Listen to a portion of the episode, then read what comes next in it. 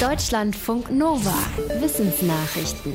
Es ist in Kaugummis, in Hustenbonbons, Suppen und Salatsoßen Titandioxid. Die Europäische Behörde für Lebensmittelsicherheit schätzt den Zusatzstoff jetzt als nicht mehr sicher ein. Titandioxid wird unter der Nummer E171 bisher unter anderem als Lebensmittelzusatz verwendet, vor allem als weißer Farbstoff. Vor fünf Jahren hatte die Behörde noch anders entschieden. Damals hieß es, es würden noch weitere Studien benötigt. Eine Vielzahl von Studien später sagt die Behörde, dass es zwar keine abschließenden Beweise für die toxische Wirkung gebe, negative Effekte auf das Erbgut und ein erhöhtes Krebsrisiko aber nicht ausgeschlossen werden könnten. Die Einschätzung der Behörde wird jetzt an die Mitgliedsländer weitergegeben. Bundeslandwirtschaftsministerin Julia Klöckner hat schon gefordert, die EU-weite Zulassung zurückzunehmen. Möglicherweise sind doppelt so viele Covid-19-Erkrankte weltweit gestorben wie bisher angenommen. Davon gehen Forschende der US-Universität Washington aus. Sie sagen, dass in vielen Ländern die Todesfälle nur sehr lückenhaft erfasst werden, gerade bei älteren Menschen. Ein Beispiel ist Indien. Da hat die Weltgesundheitsorganisation etwa 230.000 Todesfälle im Zusammenhang mit Covid-19 registriert. Die Forschenden gehen davon aus, dass es in Wahrheit dreimal so viele sind.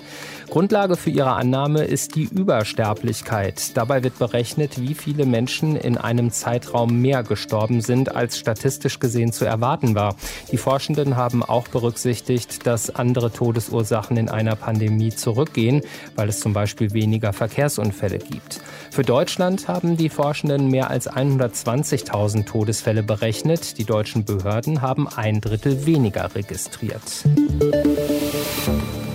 Sie sind davon überzeugt, Bescheid zu wissen, liegen aber daneben. In den USA hat ein Forschungsteam mehr als 2600 Menschen gefragt, ob sie wissen, was mit dem Mindesthaltbarkeits- und dem Verbrauchsdatum gemeint ist.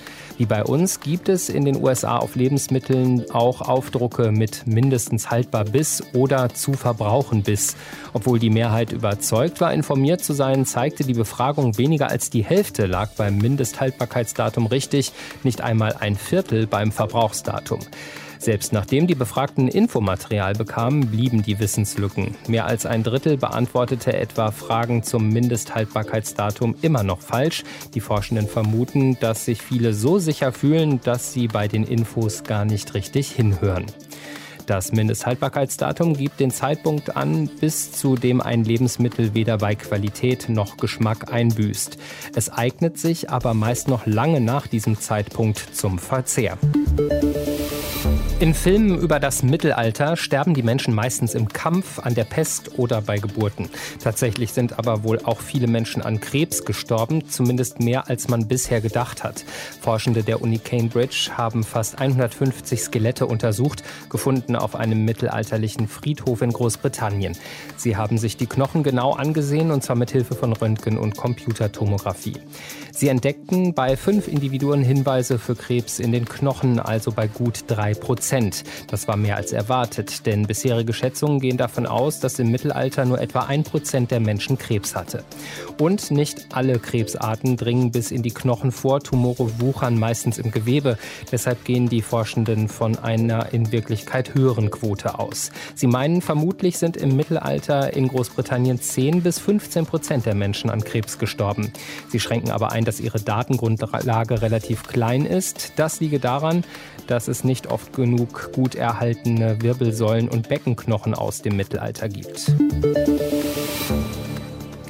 Sie sind immer unterwegs, die Gnus in der Serengeti in Ostafrika. Sie wandern im Jahresverlauf einen großen Kreis auf der Suche nach Gras und Wasser. Viele Huftiere weltweit machen es ähnlich.